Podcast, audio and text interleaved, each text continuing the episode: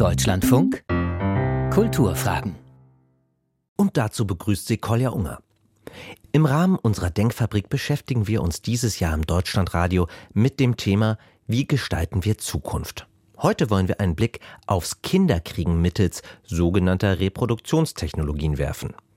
Anfang des Jahres ist dieser Film mit Emilia Clarke und Chiwetel Ejiofor in die Kinos gekommen. Du hast uns auf eine Warteliste gesetzt, um ein Baby in einem Ei zu kriegen. Das ist kein Ei. Das ist ein Ei. Frauen möchten seltener Kinder bekommen, weil es ihnen nicht bequem genug gemacht wird. Wir wollen, dass sie ihre Karriere und ihre Träume verfolgen können. Wir können nicht in die Vergangenheit zurück. Ich möchte ein Kind mit dir haben. Dieses Ei oder der Pott, um das sich alles im Film Baby to Go dreht, ist ein künstlicher Uterus, den Eltern unabhängig von ihrem Geschlecht überall mit hintragen können. Regisseurin Sophie Barthes hat für diesen Science-Fiction-Film bei Tech-Unternehmen im Silicon Valley recherchiert.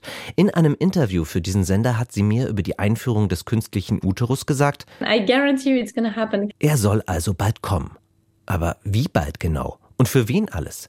Welche Folgen hätten technologische Innovation und die Legalisierung von bereits existierenden Fortpflanzungstechnologien, wie beispielsweise der Leihschwangerschaft oder Eizellenspenden für Menschen, die gerne Kinder hätten, aber keine bekommen können? Und welche Folgen hätten neue Möglichkeiten der Fortpflanzung für unsere Gesellschaft, unsere Vorstellung von Familie und das Verhältnis der Geschlechter?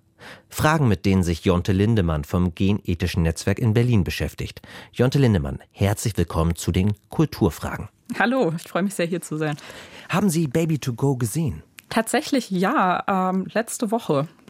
Also noch sehr präsent. Die Regisseurin Sophie Bartes hat mir gegenüber die Einführung von künstlichen Uteri nur als eine Frage der Zeit bezeichnet. Teilen Sie diese Einschätzung?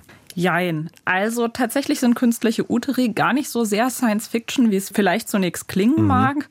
Aber dass wir jetzt quasi übermorgen die Schwangerschaft komplett aus dem menschlichen Körper auslagern, so wie das im Film ist, und dass alle mit kleinen runden Plastikeiern, in denen sich Föten befinden, vor den Bauch geschnallt durch die Gegend laufen, das steht nicht so kurz bevor, würde ich sagen. Was steht denn vielleicht kurz bevor im Hinblick auf künstliche Uteri?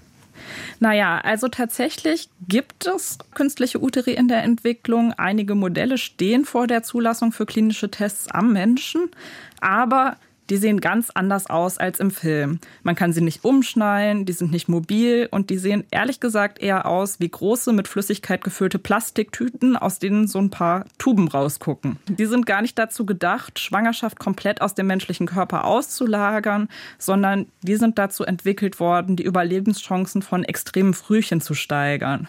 Also eher sowas wie ein etwas besserer Brutkasten vielleicht. Ein paar Sachen funktionieren schon anders. Das Modell, das im Moment am weitesten in der Entwicklung ist, kommt aus den USA und wurde am Kinderkrankenhaus von Philadelphia entwickelt. Und ähm, die haben das, das dann mit Schafen gemacht. Die oder? haben genau das äh, bis jetzt relativ erfolgreich an Lämmern getestet und jetzt so eine Ausnahmegenehmigung sozusagen beantragt, um das auch in Einzelfällen innerhalb von klinischen Studien einzusetzen bei extrem früh geborenen Babys der kritischste Punkt für das Überleben ist die Lungenentwicklung. Und bei dem Modell würde dann die Lunge mit einem laborgenerierten Fruchtwasser gefüllt und dann würden an die Blutgefäße der Nabelschnur, die es weiterhin geben muss, Zugänge gelegt, die dann über eine künstliche Lunge mit Sauerstoff versorgt würden. Also das Ganze ist so ein bisschen größer und nicht so handlich wie im Film. Und die Entscheidung, ob das jetzt für klinische Tests zugelassen wird, steht auch noch aus. Da stellen sich auch noch einige Fragen. Also zum Beispiel, welche Babys würden überhaupt in Frage kommen? Da müssen die Überlebenschancen wirklich wahnsinnig gering sein, ohne diese Technologie. Und man muss auch bedenken, dass gerade der Bereich der Neonatologie auch ohne diese Technologie der künstlichen Uteri immer weiter Fortschritte macht. Das heißt, die Überlebenschancen steigen auch ohne diesen künstlichen Uterus enorm an. Und die Technologie birgt Risiken, weil es müssten Zugänge gelegt werden für die Versorgung des Fötus und oder Neugeborenen. Ich weiß gar nicht, wie man es dann nennen soll, ja, wenn etwas dazwischen. Das ist, ja, Sie sprechen es an. Es ist genau ja. dazwischen. Das sind einfach so grundsätzliche Fragen. Ja. Wann beginnt das Leben, die damit auch nochmal äh, neu in Frage gestellt werden? Dieser künstliche Uterus, der da in diesem Kinderkrankenhaus in den USA entwickelt wird, der ist schon real. Ist der Pot aus Baby to Go denn eine realistische Version dessen, was irgendwann entwickelt werden könnte?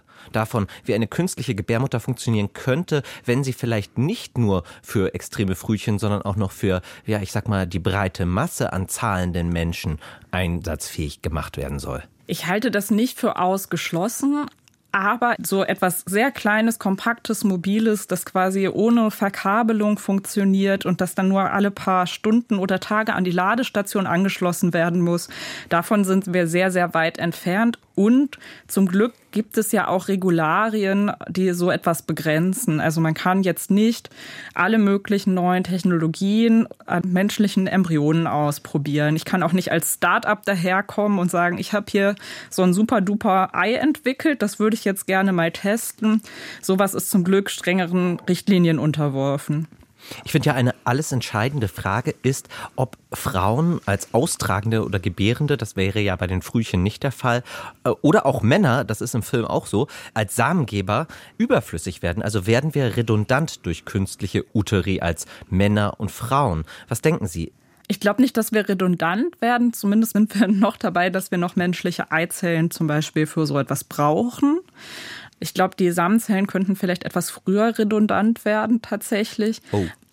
Ja, aber davon sind wir noch sehr weit entfernt und ich glaube, wir sind dann auch insofern nicht redundant, als dass es ja potenzielle Eltern gibt für diese so auf die Welt kommenden Kinder. Das heißt, was passiert dann mit denen oder wollen wir die zu Forschungszwecken heranzüchten? Ich hoffe nicht, dass das eine Zukunft ist, die uns bevorsteht. Klingt zumindest gruselig.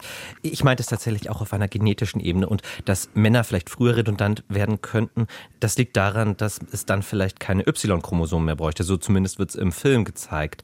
Sie haben es eben schon angesprochen. Das Feld der neuen Reproduktionstechnologien ist groß.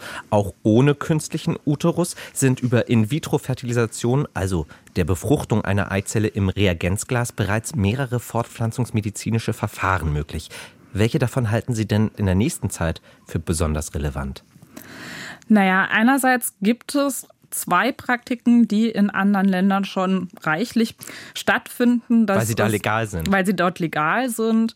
Also da gibt es vieles, was in anderen Ländern praktiziert wird und in Deutschland derzeit noch nicht legal ist. Dazu gehören Sachen, die den meisten Leuten bekannt sind, wie Eizelltransfer und Leihschwangerschaft, aber auch eben sehr experimentelle Technologien wie der Mitochondrientransfer. Das müssen Sie noch mal erklären. Also vielleicht auch kurz beschreiben, was unterscheidet die verschiedenen Verfahren. Sie haben jetzt Eizellentransfer und Leihschwangerschaft und Mitochondrientransfer genannt. Beschreiben Sie mal kurz, was zeichnet die Verfahren aus? Also beim Eizelltransfer haben wir im Prinzip das, was wir bei einer klassischen In-vitro-Fertilisation mit eigenen Eizellen haben, nur dass Eizellen einer dritten Person benutzt werden. Also Umgangssprachlich spricht man meistens von der Eizellspende. Das klingt dann so ähnlich wie Samenspende, ist aber ganz anders, weil der Eizelltransfer ein invasiver Eingriff ist. Dem geht eine Hormonbehandlung voraus und mit dem sind auch gesundheitliche Risiken verbunden. In Deutschland ist das nicht erlaubt. Dafür reisen jährlich 1000 bis 3000 deutsche Paare ins Ausland. Und da werden sozusagen dann der dritten Person Eizellen entnommen. Die werden in vitro befruchtet und dann der Person, die die Schwangerschaft austragen möchte, eingesetzt. Das war der Eizellentransfer. Mhm. Jetzt die Leihschwangerschaft. Die Leihschwangerschaft, da trägt eine dritte Person die Schwangerschaft aus, die selber nicht Eltern werden möchte.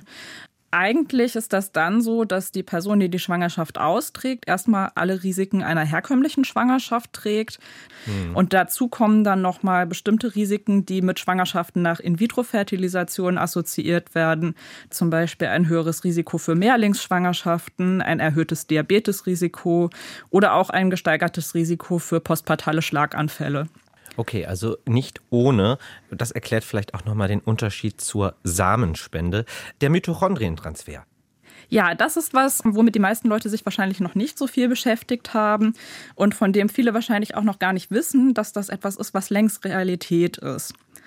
Beim Mitochondrientransfer kommt ein Kind zustande, das genetische Informationen von drei Personen in sich trägt. Mhm. Ursprünglich wurde das erdacht, um Menschen, die eine genetische Vorerkrankung haben, die in den Mitochondrien liegt, genetische Elternschaft zu ermöglichen, aber dabei diese Krankheitsanlagen nicht weiterzugeben. Was sind das so für Erkrankungen? Das sind oft Erkrankungen, die mit sowas wie Muskelschwäche einhergehen. Es kann aber auch um das Gehör gehen. Die Erkrankungen sind unterschiedlich schwerwiegend und wir verstehen auch noch nicht alles davon. Was vielleicht wichtig ist zu wissen, die Mitochondrien haben ihre eigene DNA, die unabhängig von der DNA des Zellkerns ist. Das ist ein viel kleinerer Anteil der DNA, trotzdem nicht unwichtig, zum Beispiel super wichtig für die Atmungskette. Und dem Mitochondrientransfer geht auch eine Eizellspende voraus, und zwar eine doppelte. Da werden der Person, die schwanger werden möchte, Eizellen entnommen und einer weiteren Person. Und dann werden diese Eizellen jeweils entkernt. Und dann wird der Zellkern der Person, die Eltern werden möchte, quasi aus dieser Eizelle entnommen und in die entkernte Eizelle mit den Mitochondrien der anderen Person eingesetzt. Und dann erfolgt wieder in der Regel eine In-vitro-Fertilisation klingt erstmal ziemlich abgefahren, das mhm. ist es auch. Und tatsächlich funktioniert es nicht so gut, wie man sich das gedacht hat. Es gibt einen sogenannten Carryover-Effekt, das heißt, ein Teil der mitochondrialen DNA haftet am Zellkern und wird mit übertragen. Das heißt, das tatsächlich zu machen, um die Weitergabe von Erkrankungen zu vermeiden, die mit den Mitochondrien begründet liegen, das funktioniert nicht. Aber tatsächlich wird das inzwischen auch praktiziert zur Behandlung von Unfruchtbarkeit bei Leuten, die zum Beispiel schon gescheiterte Versuche mit In-vitro-Fertilisation mit eigenen Eizellen hatten. Ein US-amerikanischer Mediziner ja, Schrägstrich Unternehmer würde das gerne gerade bei älteren Personen mit einem unerfüllten Kinderwunsch einsetzen, also die einfach schlicht und ergreifend aufgrund ihres Alters nicht mehr fertil sind. Also eine Alternative vielleicht zu Social Freezing, wie das hieß, bei der Praxis, bei der dann eigene Eizellen eingefroren werden. Äh, ja, wir haben jetzt einen großen biologischen Exkurs gemacht mit Jonte Lindemann hier in den Kulturfragen. Jetzt wollen wir mal auch auf die gesellschaftlichen Auswirkungen zu sprechen kommen. Während der Embryotransfer im Rahmen von Kinderwunschbehandlung bereits Anwendung findet, gibt es bei den Themen Leihmutterschaft, Eizellenspende und Mitochondrientransfer eben erwähnt, bei denen am Kinderkriegen noch jeweils eine zweite Frau beteiligt ist, ethische Bedenken. So hat beispielsweise letztes Jahr eine hundertköpfige Expertinnenkommission mit der Casablanca Declaration alle Staaten dazu aufgerufen, sowohl kommerzielle als auch sogenannte altruistische Leihschwangerschaften zu verbieten.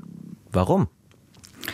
Warum? Ich habe eben kurz über die Risiken gesprochen, die vor allen Dingen der Eizelltransfer und die Leihschwangerschaft mit sich bringen. Und ja, diese Risiken gibt es zum Beispiel bei einer eigenen Schwangerschaft auch, zum Beispiel mhm. nach einer In-vitro-Fertilisation, wenn man eine Hormonbehandlung macht, um die eigene Eizelle in vitro befruchten zu lassen.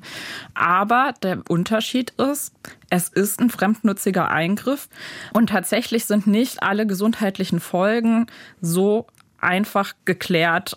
Und ich würde sagen, im Sinne von auch so einem Vorsorgeprinzip, ein fremdnütziger Eingriff, bei dem die Risiken noch gar nicht so klar erforscht sind, sollte auch nicht legal sein.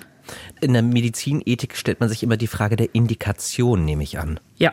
Also in dem Fall wäre dann der eigene Kinderwunsch eine Indikation für ein solches Risiko, aber der Kinderwunsch eines anderen, eventuell vielleicht ja sogar ein kommerzielles Interesse, eben nicht. Naja, man muss abwägen und es geht um das Wohl der Patientin. Und Fertilitätskliniken zum Beispiel sind auch in Deutschland zu einem großen Teil in privater Hand. Wer ist denn jetzt meine Patientin dann? Die Person, die schwanger werden möchte, die meine zahlende Kundin ist oder die Person, die ihre Eizellen spendet? Und wessen Wohlergehen priorisiere ich da und wo stehen meine Finanzinteressen vielleicht auch im Konflikt mit einer tatsächlichen ethischen Abwägung? Und wenn Sie schon sagen, dass das alles in privater Hand ist, dann ist natürlich auch die Frage schnell, wie kann denn der Staat da auch seine ethischen Vorstellungen mit einbringen, bevor alles privatisiert wird in der Reproduktionstechnik? Letztes Jahr haben Bundesjustiz, Gesundheits- und Familienministerium eine Expertinnenkommission zur reproduktiven Selbstbestimmung und Fortpflanzungsmedizin, so hieß die, mhm. eingesetzt. Neben der Frage nach Reform des sogenannten Abtreibungsparagraphen 218 Strafgesetzbuch soll die Kommission auch bis kommenden April Möglichkeiten der Legalisierung verschiedener Reproduktionstechnologien prüfen. Was wird denn da genau diskutiert derzeit? In dieser Kommission wird eine mögliche Legalisierung von Eizellspende und Leihschwangerschaft im sogenannten altruistischen Rahmen diskutiert.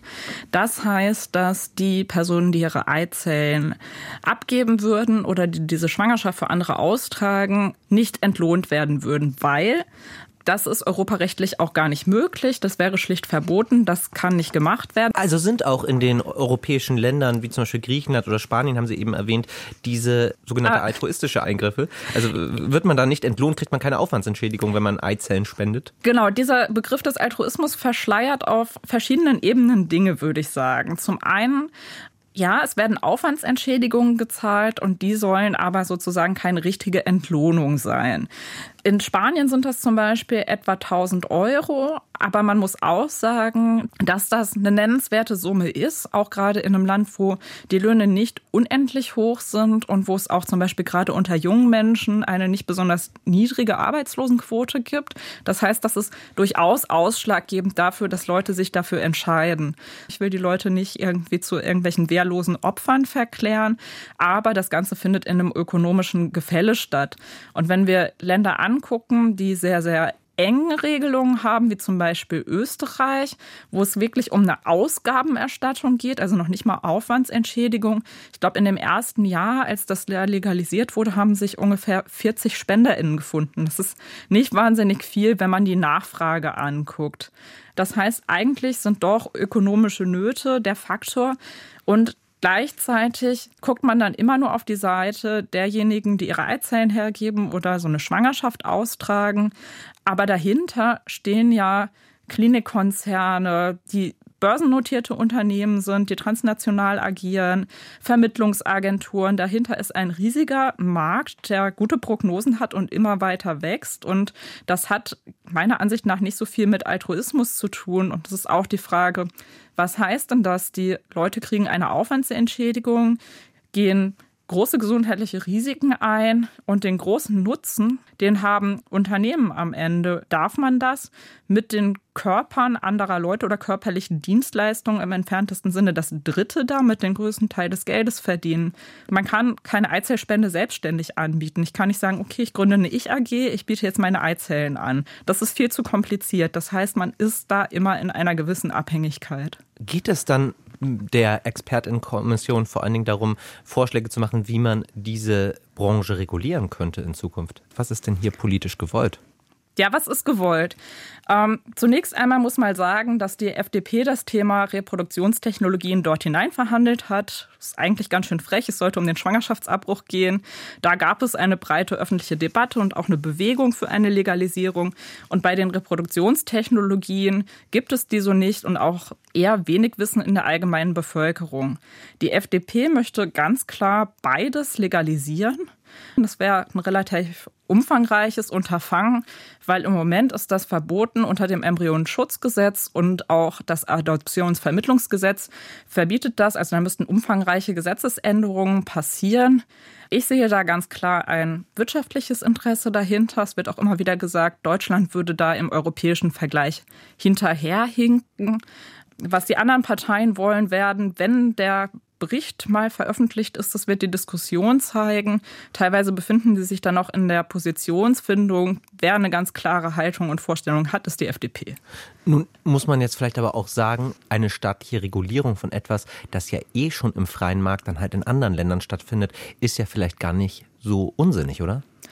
Ja, das kann man so sehen. Das wird auch immer wieder als Argument vorgebracht, dass dann diese Reisen ins Ausland nicht stattfinden würden und dass Leute das sozusagen unter besseren Bedingungen in Anspruch nehmen könnten.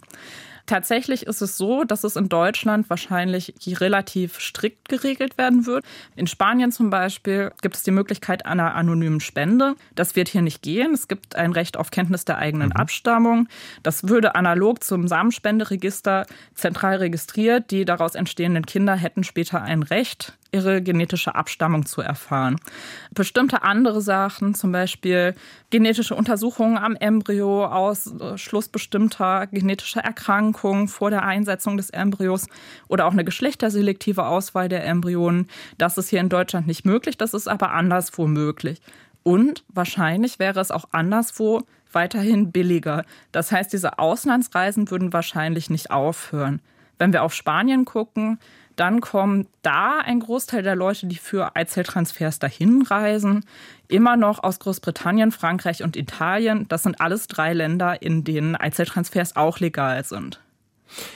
Sie haben jetzt schon ein paar Sachen angesprochen, zum Beispiel mit dem Spenderegister. Welche Auswirkungen könnten denn Eizellentransfer, Leihmutterschaft, Mitochondrientransfer und vielleicht ja auch sogar dieses Baby to go auf unsere Vorstellung von Familie haben? Da bin ich tatsächlich ein bisschen pessimistisch. Ich glaube gar nicht, dass diese Technologien tatsächlich mit der Vorstellung der klassischen Heterokleinfamilie brechen. Oh. Also auch dann nicht, wenn das Modell auch von queeren Paaren kopiert werden kann. Das sehen wir bei zum Beispiel der Ehe für alle oder so. Das bricht nicht mit Normen. Das wird einfach auf ein paar weitere Personengruppen ausgeweitet. Und gerade beim Mitochondrientransfer zum Beispiel, da wird ja die Bedeutung biologischer Verwandtschaft ja quasi ins Groteske gesteigert. Leute sind bereit, sich auf völlig unklare Risiken einzulassen für ein Kind, mit dem sie genetisch verwandt sind. Und bei allen diesen Technologien. Aber nicht nur sie beiden, nicht nur quasi Vater, Mutter, sondern noch eine dritte Person genetisch verwandt. Ja, aber sie hätten ja auch einfach in dem Fall einen herkömmlichen Eizelltransfer von einer dritten Person machen können. Das hätte das Gleiche bewirkt, aber dann wäre sozusagen die Person, die das Kind austrägt, nicht genetisch mit dem Kind verwandt. Das heißt, man geht diesen Weg ein, obwohl wir noch nicht wissen, was passiert, wenn Kinder die DNA von drei Leuten in sich tragen und was das unter Umständen für gesundheitliche Langzeitfolgen hat, nur damit das eigene Erbgut auch in diesem Kind vorhanden ist. Nun ist es ja aber auch so, dass dadurch vielleicht Menschen Kinder bekommen können, die sonst keine Kinder bekommen könnten. Vielleicht erweitert das ja auch unsere klassische Vorstellung von Familie. Ich würde sagen, nein. Ich glaube, es erhöht den Druck, Kinder zu bekommen. Kinder bleiben dann weiter ein unbedingter Teil einer Art Normalbiografie. Und die Frage ist, dann gibt es ein Recht auf ein Kind und muss eine bedeutungsvolle Verbindung zu einem Kind unbedingt in so einer Zweier-Elternkombi gelebt werden? Und wozu ist das Kind dann überhaupt da in diesen Lebensentwürfen? Also ich sehe das durchaus kritischer und wir müssen uns auch vor Augen führen, das ist alles nicht billig. Das heißt auch, wer hat denn dann die Möglichkeiten, Kinder zu bekommen, die sonst keine Möglichkeiten hätten, Kinder zu bekommen? Leute mit sehr viel Geld. Also zum Beispiel eine Leihschwangerschaft, die geht in den USA weit über 100.000 Euro. Das ist nicht wenig Geld. Und auch so ein Eizelltransfer in Spanien relativ günstig angesiedelt bei, sagen wir, 5.900 Euro. Das ist ein Zyklus. Wenn der nicht erfolgreich ist, machen Leute das nochmal und nochmal und nochmal. Das ist etwas, das für die meisten Leute nicht möglich sein wird. Das heißt, wir ermöglichen einigen wenigen Leuten mit Geld ihren Kinderwunsch und die gesundheitlichen Risiken tragen Leute, die weniger finanzielle Möglichkeiten haben und darauf angewiesen sind, so Geld zu verdienen. Also die Vorstellung eigentlich bei Baby to Go, wo der Vater das Kind genauso rumtragen kann, das noch nicht geboren ist, ist ja auch, man braucht vielleicht gar nicht schwanger werden. Man kann als Frau sich auch beruflich selbst verwirklichen. Ist das denn nicht feministisch? Wird da nicht auch eine Geschlechtergerechtigkeit hergestellt? Ich finde das nicht feministisch. Zumindest ist das nicht mein Feminismus. Wenn sich einige wenige ihre Elternschaft erkaufen können ohne die Strapazen einer Schwangerschaft. Bei Baby 2 Co mag das vielleicht noch klappen bei den Technologien, die wir realistisch jetzt gerade haben, also der Leihschwangerschaft, der Eizelltransfer ist das so ein bisschen wie bei so Care Chains, wenn wohlhabende Frauen sich Haus- und Sorgearbeit einkaufen können, die dann meistens von ökonomisch schlechter gestellten Frauen erledigt werden und dann sozusagen so ihrer Karriere nachgehen können, dann ist das meiner Meinung nach nicht Feminismus, sondern Klassengesellschaft. Und es greift den Status quo überhaupt nicht an. Weder übernimmt dann in einer Heterobeziehung der Mann mehr Care-Arbeit, noch wird die alte feministische Forderung nach einer besseren Vereinbarkeit von Beruf und Familie in der Arbeitswelt umgesetzt.